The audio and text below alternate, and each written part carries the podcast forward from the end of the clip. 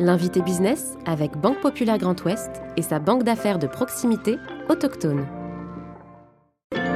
L'invité business avec Banque Populaire Grand Ouest et sa banque d'affaires de proximité autochtone.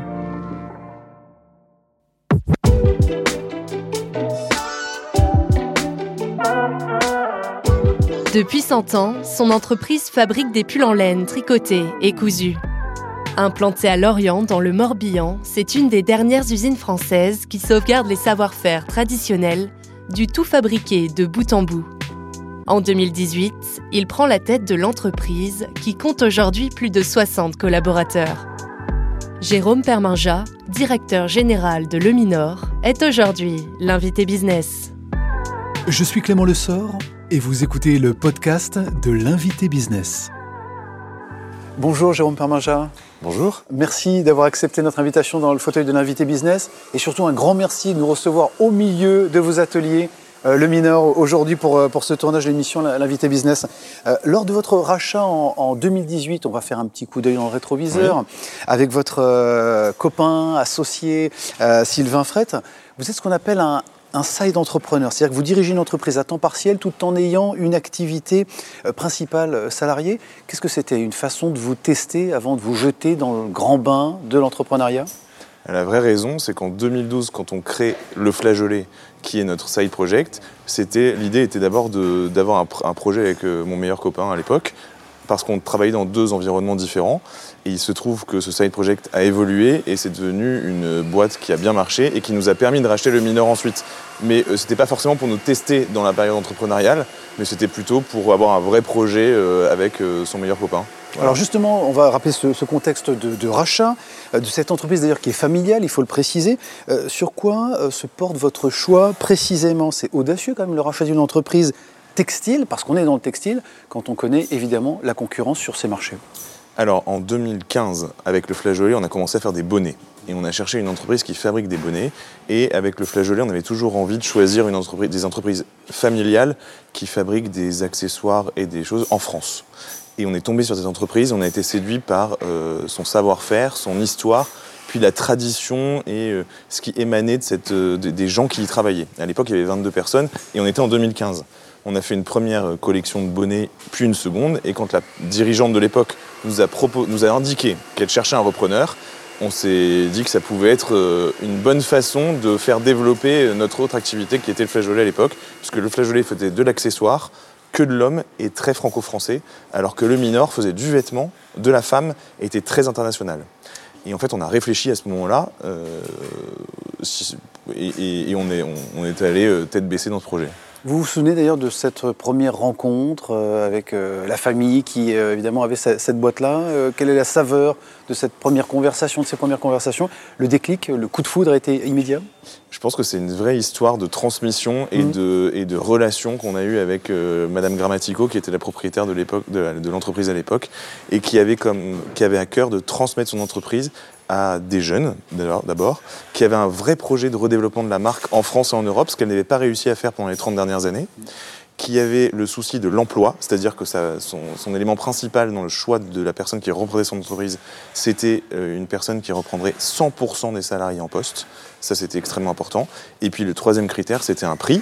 Euh, sur lequel nous nous sommes mis d'accord. Euh, et je me souviens effectivement de cette première euh, discussion avec elle, euh, qui a eu lieu à Paris dans un restaurant, et elle s'est mise à pleurer parce que pour elle c'était le début d'une nouvelle aventure, et, et, elle sentait que ce, ce, le fait qu'on s'intéresse à ce projet-là, ça allait le faire. Et donc c'était en octobre 2017. Jérôme Perminja, vous vous sentiez à l'époque, et peut-être encore aujourd'hui, dépositaire justement de cet héritage, de ce savoir-faire qu'on voit autour de nous, euh, encore une fois, euh, aujourd'hui. Il y a une tradition à respecter, il y a des, il y a des savoirs. Alors moi, je me vois clairement comme un maillon de la chaîne. Hein. Mmh. C'est sûr que cette entreprise, elle euh, me dépassera. Enfin, je, je, le souhaite vivement.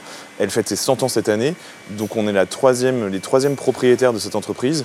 Euh, il est évident que les futurs propriétaires. Enfin, j'espère que cette entreprise continuera longtemps, mais je suis effectivement qu'un maillon de la chaîne. Et la mission qu'on s'est fixée avec Sylvain, c'est de continuer à fabriquer des vêtements désirables, durables et éternels en sauvegardant des savoir-faire textiles traditionnels en France. Ce qui est assez osé, euh, mais qui fonctionne, puisqu'on a créé plus de 50 emplois depuis maintenant 3 ans et demi.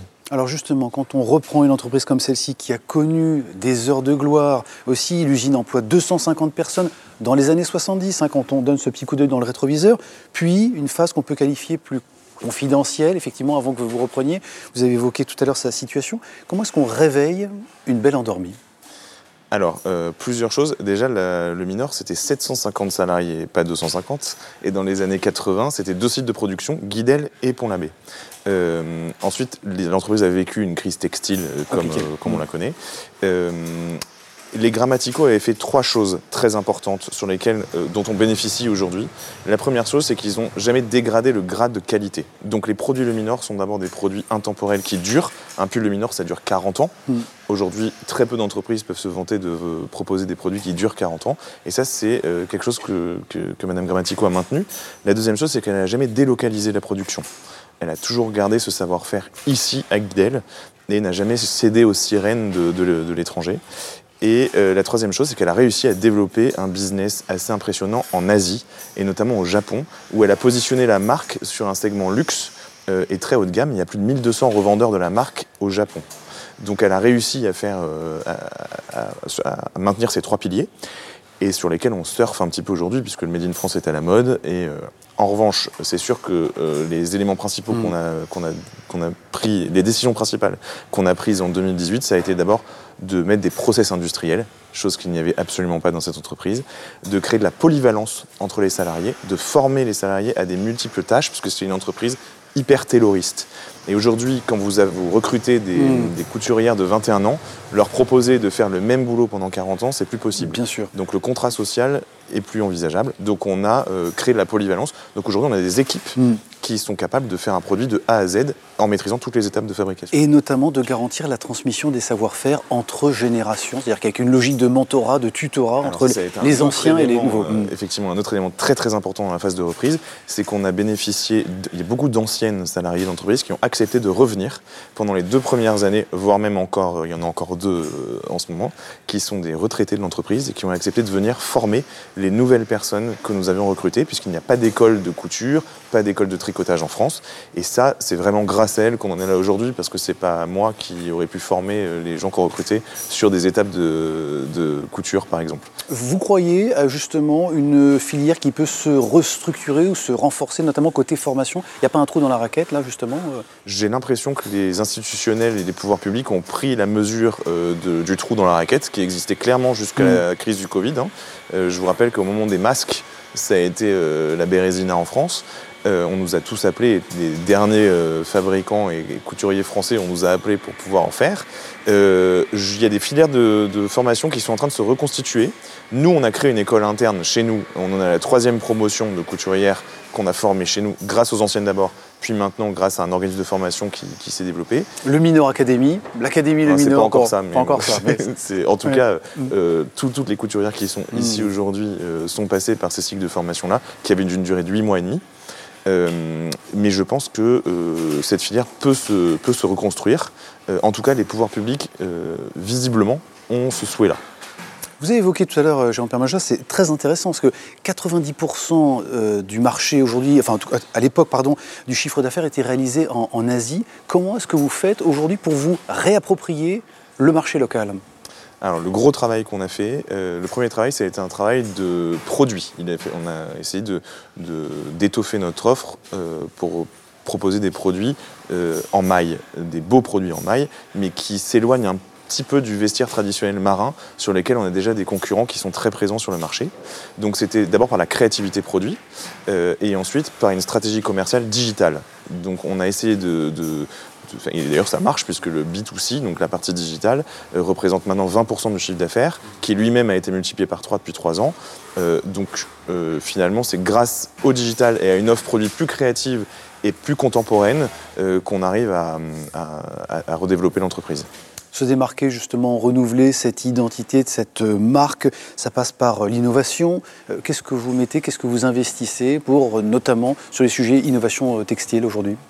Alors sur le produit lui-même, Oui. euh, sur le produit lui-même, on a créé des nouveaux molletons, on a créé des vêtements euh, beaucoup plus résistants et enfin, on, on travaille sur les points de maille notamment, mais ensuite sur toute la partie industrielle, on a hum, on a développé des nouveaux des nouvelles machines donc on- qui sont en cours de développement là, une, une qui arrive dans, dans deux mois et demi, euh, qui arrive ici. Euh, on travaille sur, euh, on, essaye d'innover aussi socialement, on recrute euh, dans une filière qui ne recrutait plus jusqu'à euh, l'année dernière ou l'année d'avant. Euh, c'est un peu ce genre d'innovation qu'on fait. En même temps, on fabrique des vêtements, donc on peut pas être hyper innovant dans le vêtement, mais on essaye d'être créatif en tout cas. Ça veut dire être capable d'attirer sur le côté marque employeur en tout cas euh, des métiers qui sont en tension, qui bénéficient de peu d'attractivité. Aujourd'hui, vous pouvez avec une politique en tout cas une marque employeur attirer les jeunes. Vous pensez chez le mineur Alors, alors déjà, la moyenne d'âge de l'entreprise est passée de 58 ans en 2018 avec 22 salariés à 34 ans pour 63 salariés aujourd'hui. Donc on a déjà réussi à inverser la pyramide des âges. Donc ça, c'est une première, une première victoire. Donc je pense que oui, aujourd'hui, la marque attire. Alors on avait des locaux, notamment à Guidel, qui n'étaient pas forcément des plus modernes, qu'on vient de rénover en intégralité. Donc les conditions de travail sont déjà plus agréables. Et ensuite, je pense qu'il y a un retour euh, aux, métiers qui ont du sens. Et les métiers manuels ont du sens. En fait, on est fier du produit qu'on fabrique. Et aujourd'hui, quand vous avez une équipe de 5 ou 6 couturières qui sont capables de fabriquer un vêtement de A à Z et qui voient qu'il est porté, qu'il est vendu, en fait, c'est quelque chose qui est assez valorisant. Et je pense qu'aujourd'hui, euh, c'est comme ça qu'on peut, attirer des, talents et des, et des nouveaux salariés. La question du sens, justement, ils y sont peut-être sensibles. Il faut rappeler que dans ces ateliers, en fait, tout est fabriqué 100% français et breton. Vous démontrez avec le mineur aujourd'hui qu'une filière euh, 100% française est possible? Alors, là-dessus, j'ai plusieurs éléments de réponse. Euh, effectivement, nous, on est la dernière entreprise Mm. euh, française à fabriquer 100% de ses vêtements du fil au produit fini sur le même site de production. C'est-à-dire qu'on se fait livrer des bobines de fil Mm. et en ressortent des vêtements. Ok. Euh, en revanche, le choix de le faire en France, ça implique forcément des coûts. Donc moi, je ne suis pas du tout, du tout persuadé qu'il faille euh, développer le 100% Made in France parce que c'est un appauvrissement général de la population. hein. Finalement, aujourd'hui, un pull le minor, ça coûte entre 200 et 300 euros. Tout le monde ne peut pas s'offrir un pull le minor. En revanche, nos clients... euh, Ça, vous l'assumez complètement. et ça, je l'assume Bon, complètement. très bien, le positionnement, d'accord. C'est un positionnement premium, Mm. effectivement. Euh, je rêverais que tout le monde puisse acheter un pull de minor, euh, et en plus, il dure 40 ans, donc il faudrait que tout le monde s'en achète un, mais c'est pas C'est un investissement. C'est un investissement, mais c'est à Mm. l'inverse de la fast fashion Mm. euh, qui aujourd'hui est assez prégnante. hein. Vous, vous avez bien vu qu'à la fin du Covid, les gens sont pas allés dans le restaurant du coin quand il a réouvert, ils sont allés chez McDo. hein. Donc en fait, il y a quand même un gros travail euh, De pédagogie. de pédagogie bien sûr, auprès de des culture. consommateurs. Mais je pense que euh, avec notre marque, on arrive à attirer des consommateurs qui sont sensibles à l'origine et à la traçabilité des produits, et effectivement sensibles au Made in France. et qui peut donc attirer ces jeunes qui vont vous rejoindre dans les ateliers, dans les bureaux de, de, de Le Mineur. Merci beaucoup, euh, Jérôme Perminja. Merci d'avoir accepté notre invitation dans, le fauteuil de, de l'invité business. Merci. Merci à vous.